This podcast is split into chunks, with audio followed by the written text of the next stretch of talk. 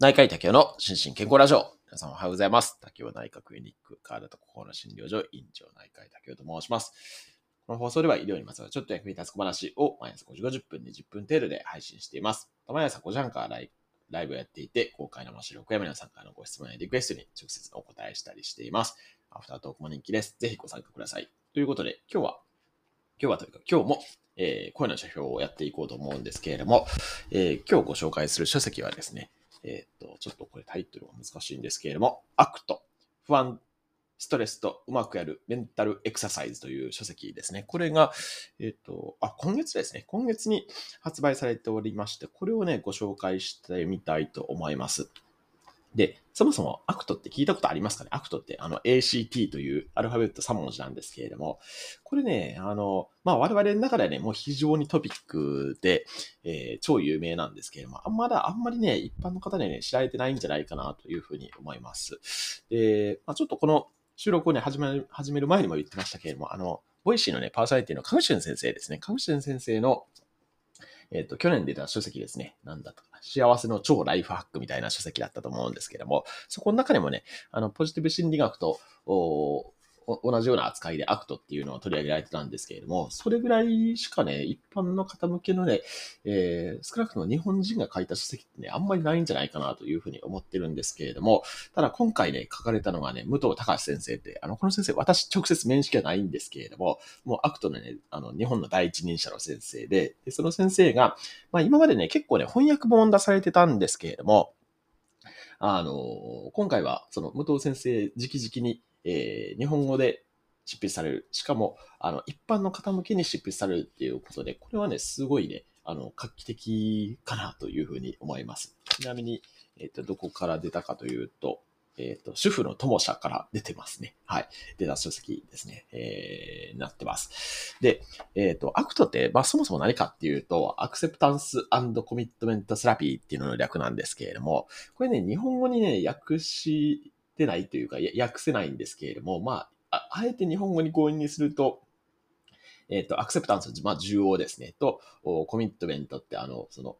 コミットするのコミットですね。はい。ちょっと日本語は出てこないですけれども、それをするセラピーということで、まあ、新しい、その、えっ、ー、と、認知行動療法の中ではですね、一番新しい新世代の認知行動療法の一つというふうに言われていたりもして、あの、今、マインドフルネスって有名じゃないですか。マインドフルネスはね、多分聞いたことあると思うんですけれども、そのマインドフルネスの要素も、認知行動療法の中に入れ込んだ、あでも、その、アクセプタンスとコミットメント、ここに重点を置いた、あの、心理療法の一つっていう、そんな感じになってるんですよね。で、他にもですね、そのマインドフルネスを用いた認知行動療法の系統ってあったりするんですね。例えばマインドフルネス認知療法 MBCT っていうふうに言ったりしますけれども、こういうのもあったりとか、あと、弁証論的行動療法 DBT っていうのが、ちょっとこれ難しいですね。はい。あったりするんですけども、えー、でも、まあ、このアクトンが、まあ、一番、こう、いろんな病気に対して使われていて、で、あの、なんていうか、まあその研究もね、非常に多く最近出てきていたりします。で、私がですね、なぜこれアクト取り上げようかなと思ったかというと、そもそもね、私もね、実は、えっ、ー、と、4、5年前かな、から、実はね、アクトのね、論文を一本書いてたんですよね。で、そのと、それは、あの対象患者はね、2型の糖尿病患者に絞って、そのアクトを研究したやつを総まとめして、えー、システマティックレビューメタアナリスっていうのをね、やって、で、まあこれ最終的にはね、去年、一昨年かな、あの、論文で出たんですけれども、まあそんな感じで、えっ、ー、と、まあもともとはね、その精神疾患とか、あとは痛み関連とかですね、そういうのに対して、あの、結構ね、有効性が示されていたんですけれども、その、体の病気ですね。えー、まあ、今回研究したのは2型の糖尿病でしたけれども、多分ね、まあ、慢性腎臓病とかでも全然効くと思いますし、あ、効くというか、まあ、効果あると思いますし、あの、他のね、その体の病気に対しても全然応用できるんじゃないかなというふうに思っていたりします。まあ、特に、ね、慢性疾患、まあ、長く続く病気ですね、に関してはね、このアクタの考え方って非常に有用じゃないかなというふうに思います。はい。ということで、まあちょっと前座は非常に長くなりましたけれども、えっ、ー、と、まあちょっと目次をご紹介していきたいと思うんですけども、目次としてはですね、あ、というか、その前にですね、この書籍ね、すごいね、ビジュアル重視になっていて、あの、書籍のね、ページ数としては、えっ、ー、と、何ページだったかな ?200 ページちょっとぐらいなんですけど、207ページかななんですけれども、あの、半分ぐらいがね、かなり、こう、ビジュアル的に、えー、書かれてるんで、すごいね、さらっと読めると思いますし、まあ一番初めの冒頭がですね、えっと、10ページぐらいかな。あの、こういうシチュエーションに対して、えー、アクトを用いますよみたいなことで、あの、こういうシチュエーションありませんか？まあ例えば、えっ、と、思い出すたびに胸の奥がヒヤリとする大失敗とかですね。えっ、と、で、まあ私って本当にダメな人間だっていうふうに考えてしまうとかですね。あとは忘れたいのに忘れられない私を傷つけた言葉とかですね。そういうね、やっぱりね、思考にとらわれることって非常にあるじゃないですか。なので、そこら辺の具体例がね、はじめ10ページぐらい書いてあって、でそこから、まあ、本論に入っていくっていう、そんな感じの、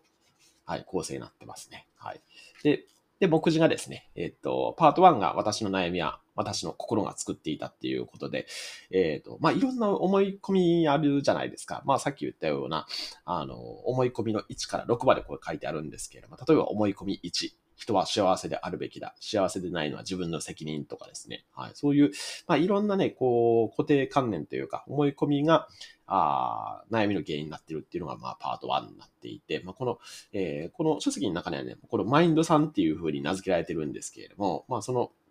本当にね、マインドの部分が、あマインドってその考えの部分ですね。はい。が、あ自動的に出てきてしまっていて、で、それにとらわれてしまうっていうのがあるんですよね。はい。それを、こう、マインドさんっていうの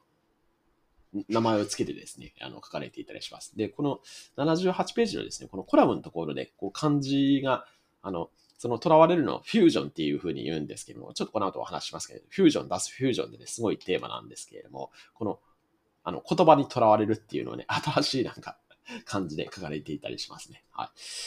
い。で、で、パート2がね、えっ、ー、と、一番この本幹になる部分ですけど、アクトの真髄ですね。マインドに囚われずに生きるためによくわかるアクト講座っていうことで、えー、1から6ですね。まあ、あこれは全部言ってしまった方がいいと思うんですけど、まず1つ目はね、脱フュージョン。先ほど言った囚われからの解放みたいな感じですね。はい。で、2がアクセプタンス。えー、3が観察する自己。4が今、この瞬間っていう。まあ、ここら辺はね、本当にね、あの、マインドフルネスでもかなり親和性高い。まあ、マインドフルネスの要素がね、かなりふんだんに入ってきてる部分ですけども。で、5が価値に気づくで、6が有言実行っていうことで、特にね、まあ、5、6が一番こう、アクトっぽい、アクセプタンス、コミットメント、両方、が入っている部分かなというふうに思いまして。で、まあこれ、えっと、そのコラムの2にも書いてあるんですけれども、この用語はね、ちょっと難しいんですよね。アクトの用語は難言葉が難しすぎるっていうのがコラムの2に書いてあるんですけれども、ただまあこれ、変にね、日本語訳するとちょっと変な感じになりますし、あとは、あの、フュージョンとかってね、なんかうまいこと日本語にできない。まあ、このアクト自体がね、その冒頭日本語にできなかったんでっていうのも言った通り、まあ、そのまま、あの、カタカナ語として使われてるっていう、そんな感じですね。はい。で、で、えっ、ー、と、まあ、ここまでは理論的なところで、で、実際ね、えっ、ー、と、エクササイズがご紹介されているのが、えー、パート3とパート4になってますね。で、パート3の方が、えー、心のフックを外す7つのエクササイズっていうことで、で、パート4の方が、えっ、ー、と、価値に沿って生きるための3つのエクササイズっていうことで、えー、なってます。で、これ、まあ、マインドフルネスでもそうなんですけれども、やっぱりね、いろんなエクササイズをね、実際にやっていって、この、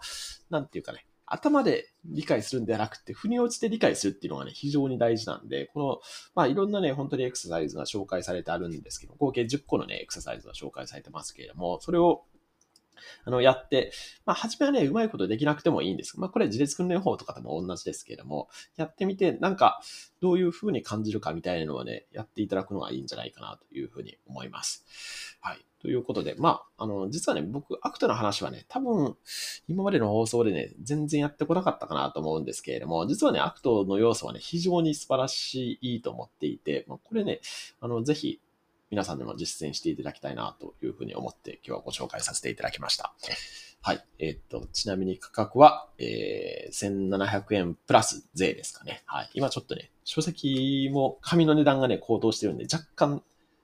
ページ数の割には少し高めかもしれないですけど、まあ多分全然その価値はあると思いますんで、もしご興味があればという感じで、えー、今日も幸せな一日でありますように、お相手は内科医の竹でした。興味津々。